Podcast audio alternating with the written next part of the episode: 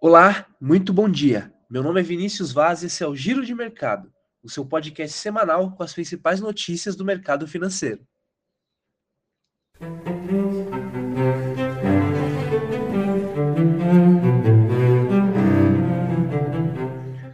E as bolsas internacionais fecharam em alta na última semana e encerraram o mês de julho em território positivo. Destaque para o S&P 500, que fechou julho em alta de 9,1%, a melhor performance mensal desde novembro de 2020. Dentre os setores, destaque para o consumo discricionário e tecnologia, setores que ficaram para trás até então.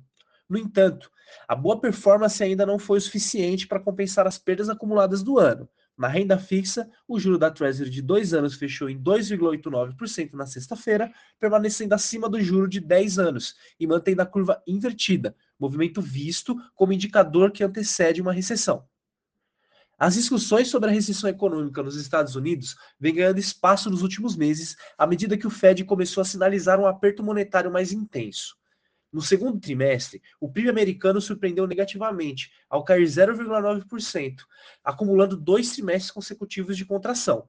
Ainda que atividades relacionadas com a reabertura econômica tenham impactado positivamente na atividade, as mudanças no perfil de consumo dos americanos têm pesado e impactado no nível de investimento na economia. Além disso, a alta das taxas de juros já tem impactado negativamente a demanda no mercado imobiliário, Ainda que a contração do PIB por dois trimestres consecutivos defina o conceito de que uma recessão técnica, o mercado ainda discute se de fato a economia já se encontra nesse estágio.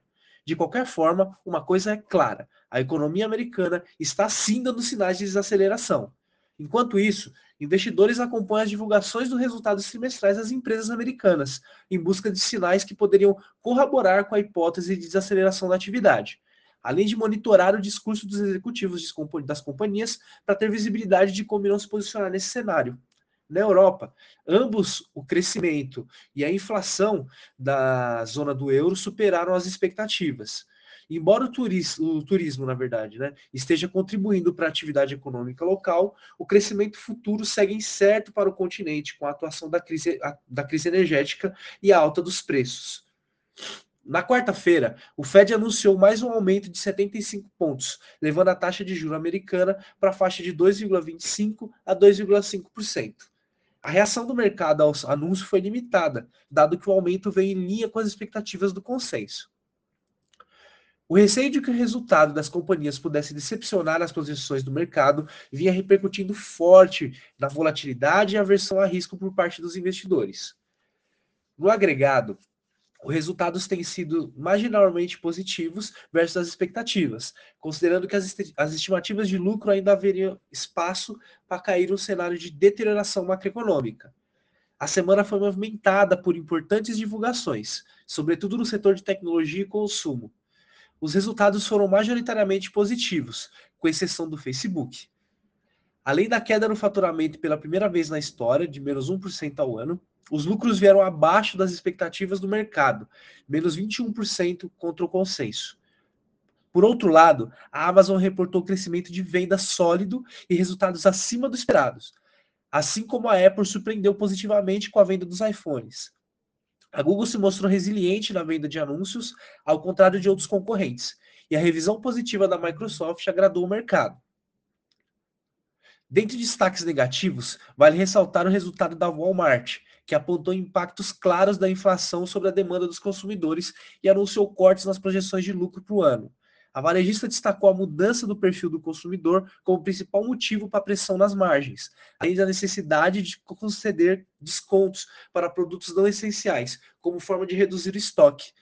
Já as empresas do setor de energia se destacaram positivamente, com lucros refletindo os fortes preços das commodities no trimestre.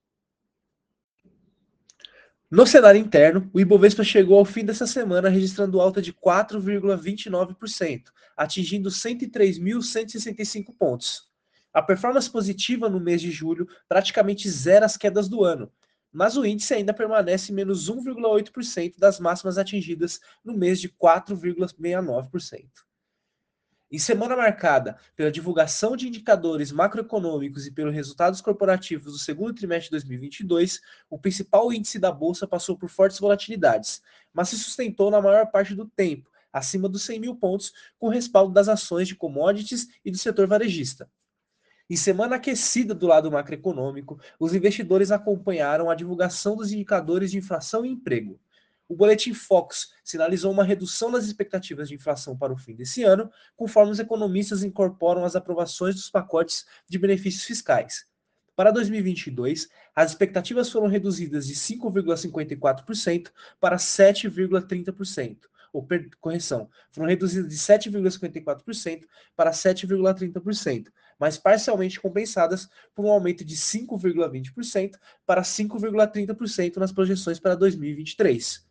Os indicadores de inflação divulgados ao longo da semana também reforçaram as expectativas pelo arrefecimento dos preços.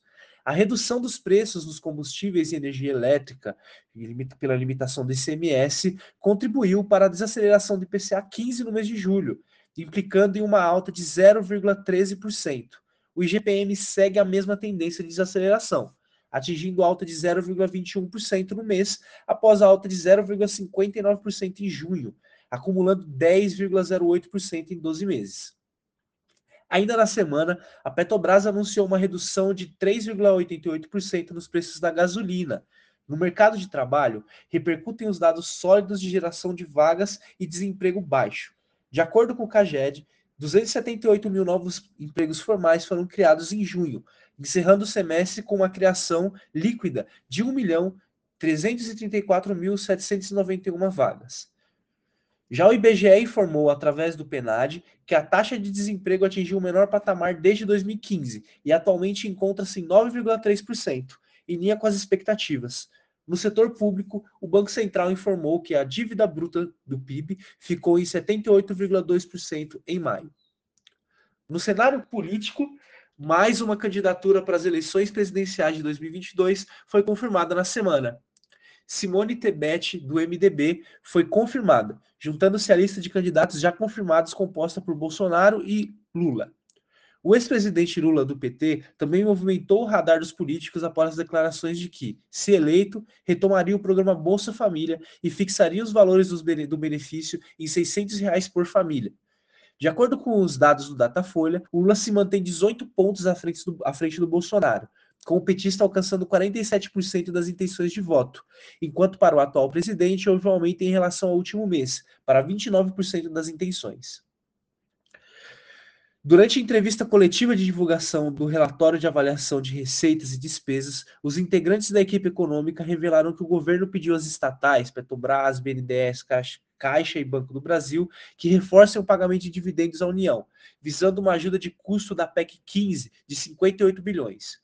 O ministro da Economia, Paulo Guedes, argumentou que as estatais preju reportavam prejuízo de 40 milhões em gestões passadas e que, em 2021, as companhias apresentaram resultados positivos de 188 bilhões. Para essa segunda-feira, em dia de agenda macroeconômica cheia, o mercado aguarda a divulgação dos dados do Boletim Fox, do, IPCE, do IPCS, referente ao mês de julho, com expectativa de contratação de zero de contração de 0,76%, e também serão divulgados os dados do PMI e da balança comercial, com expectativa de queda para 7 bilhões ante os 8 bilhões registrados no mês de junho. Do lado corporativo, o mercado deve seguir reagindo à temporada de resultados do segundo trimestre de 2022, com balanços de TIM, Movida, Pague Menos e Blau Farmacêutica, após o fechamento do mercado. Bom, pessoal, é isso por hoje. Agradeço a audiência de todos vocês, uma ótima semana e nos vemos na segunda-feira que vem.